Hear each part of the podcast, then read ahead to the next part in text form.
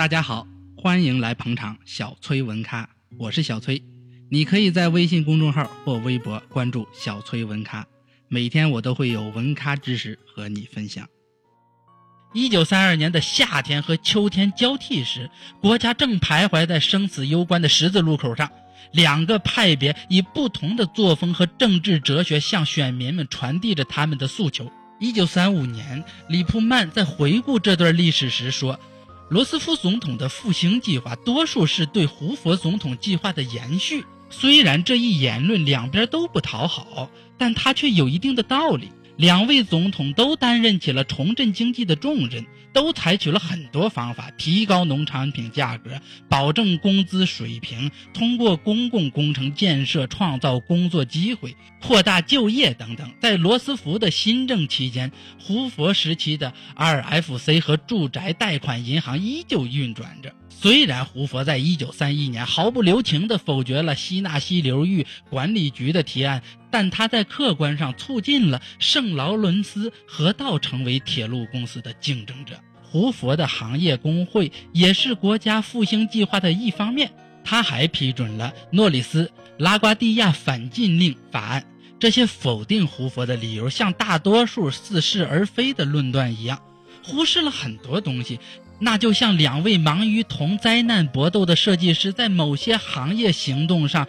有着必然的相似之处，以及胡佛的谨慎与罗斯福的果断之间的差别。当胡佛在悬崖边战战兢兢时，罗斯福已经兴高采烈地跳下去了，并呼喊人们紧随其后。这种对比使人们忽视了胡佛的权宜之计和罗斯福设计出来的未来蓝图之间的差别，忽视了胡佛对产业自治的信心和罗斯福依靠法律的差别。胡佛把1932年的竞选定义为两种政治哲学的竞争，这是个人主义与国家管制的竞争；罗斯福则把它看成是两种不同繁荣之路，一条是让富人更富，偶尔分羹给普通人。如果普通人可以过得舒适而富足，那么繁荣就会像酵母一样，让所有阶层都蒸蒸日上。政府要不要为普通人谋取利益？要不要管理财富？要不要对利润和收入严格征税？这是两党的分歧所在。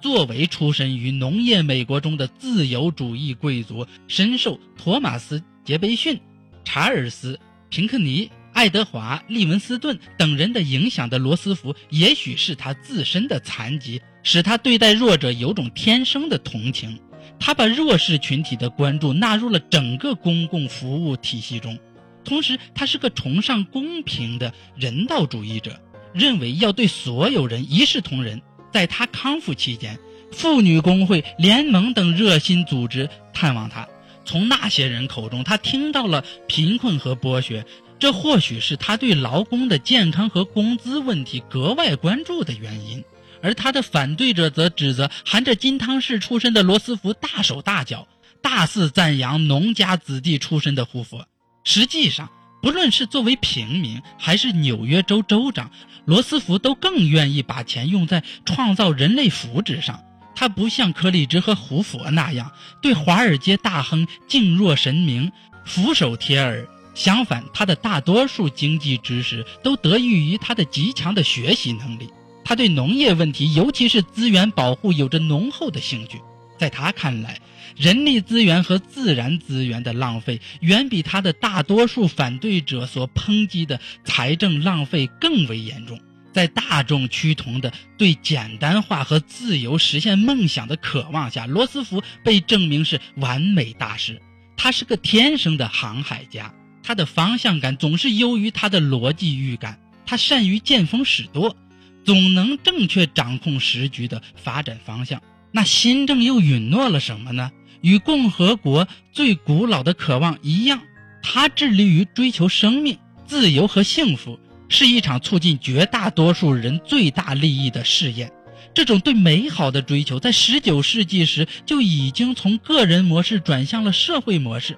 从乌托邦式的孤立转为对全国经济的宏观掌控，保护自然资源，节制富豪犯罪，实际上是老罗斯福时期的旧调重弹。新政的农业救济源自威尔逊统治时期的乡村信贷法案，和哈丁·赫利兹时期的鼓舞与商品交易法案、威斯康星、纽约、马萨诸塞和堪萨斯一类的进步州，已经率先在农业、救济、水利管理、失业保险和养老保险等方面迈出了步伐。但是，美国舒适的生活条件和粗犷的个人主义传统阻碍了政府调控和社会保障的发展。你看，一九二九年一月，美国社会科学委员会进行了一场大规模调查，结论是纵深影响正在向美国社会和教育体制渗透。大多数认为，美国正向大民主和集体主义迈进。赫伯特·克罗利在《美国生活前途》的这本书中曾说道：“不能再相信民主的必然性，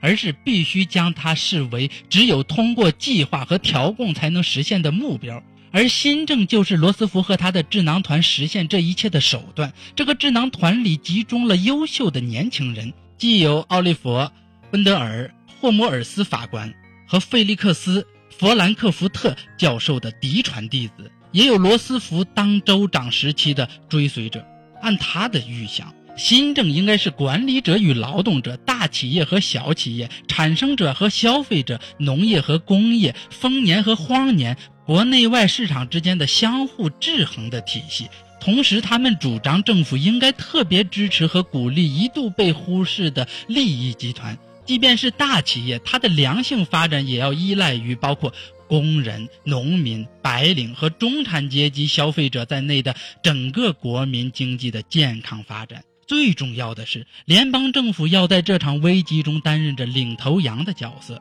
引导救济和复兴之路。一位自由主义经济学家曾说：“一切顺其自然。”罗斯福听到这话时，神情严肃而恐慌。他回答说：“你要知道，人民不是畜生。”关于实现这些目标的方式和途径，新政并不是一九三二年罗斯福指示下起草的清晰计划书，也不是他就职时设想充分的蓝图，而是一种执政为民的态度。后来具体化为行动，并随着时局的不断变换而不断的改进。新政的早期，某些宽乏的理论与新政相互交织在一起。英国经济学家约翰·梅纳德·凯恩斯的观点得到了社会计划者的一致认同。凯恩斯认为，赤字融资和货币管制这样的补偿性开支是值得做的。整个社会体系，包括税收和救济，都应当精心考量和设计。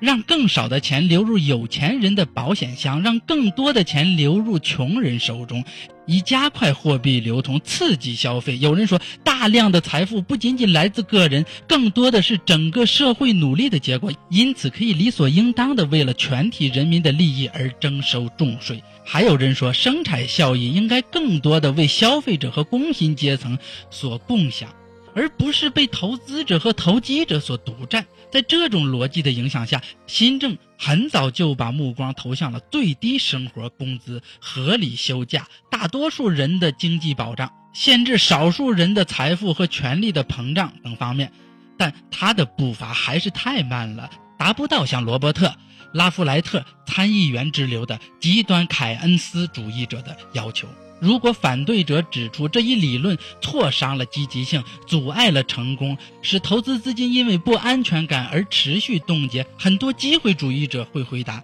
国家得以维系的办法只有一个，那就是自诩为基的国度。新政就是这样走进美国人的视野。至于它是乌托邦式的理想国，还是一种肤浅的短视，只有未来才能揭晓答案。新政的支持者说。对私营企业没有为自己行为的社会后果承担责任的领域，新政要立法治理。罗斯福引用了林肯的这句话：“立法的目的就在于代替民众去做那些他们必须做、仅凭一己之力做不了或者做不好的事。”也许关于凯恩斯主义经济学的办法依旧会争论不休，